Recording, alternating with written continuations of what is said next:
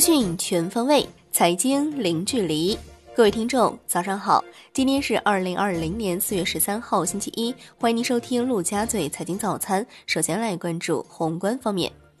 国家卫健委的消息：四月十一号，全国新增新冠肺炎确诊病例九十九例，其中九十七例为境外输入病例，两例为本土病例。新增疑似病例四十九例，均为境外输入病例。新增无症状感染者六十三例，其中境外输入无症状感染者十二例，当天转为确诊病例十四例。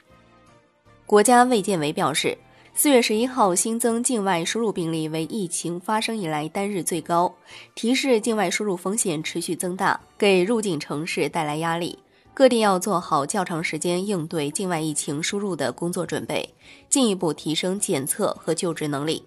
钟南山表示。现在已步入新冠肺炎疫情第二阶段，还不是摘口罩的时候。境外输入造成中国疫情二次爆发可能性小，谈全球疫情拐点为时尚早，恐怕还需要两周。中国无症状感染者比例不会很大，还没有特效药，但发现一些有效药，疫苗不会很快上市，群体免疫是最消极的做法。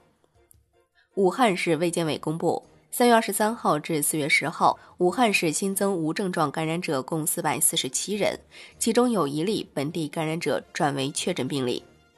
来关注国内股市，证券时报报道，针对市场关于 IPO 审核是否加速的猜想，权威人士称。根据市场情况，保持平稳发行节奏，适当加大支持企业融资力度，但不搞大跃进式的集中核发批文，持续明确市场预期，维护市场稳定。中证报报道，接近监管人士透露，T 加零交易制度对投资者的适当性要求、配套制度的完善要求都比较高，还需要时间孕育。二十一世纪经济报道，据了解。目前，证监会正按照以信息披露为中心的理念，研究因疫情原因出现暂时性业绩大幅波动的处理规则，提高资本市场抵御风险的韧性和包容性。产业方面，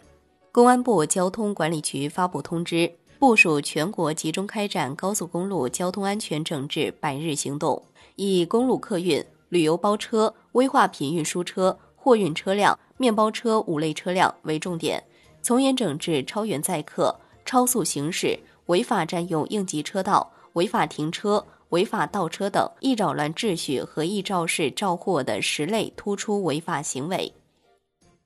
我国卡车市场三月份共计销售三十五点六六万辆，环比大增百分之三百五十五，同比下降百分之二十二，降幅较二月份大幅缩窄。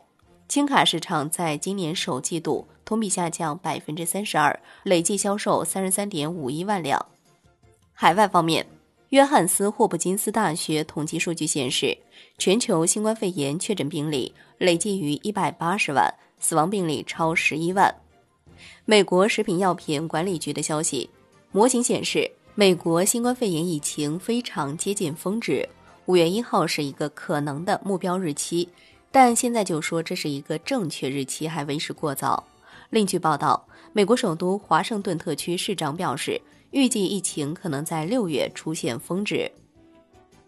美国总统特朗普转发美国参议院共和党领袖米奇·麦康奈尔推文。麦康奈尔在推特上表示，上个月小企业裁员激增百分之一千，美国百分之十的劳动力现在处于失业状态。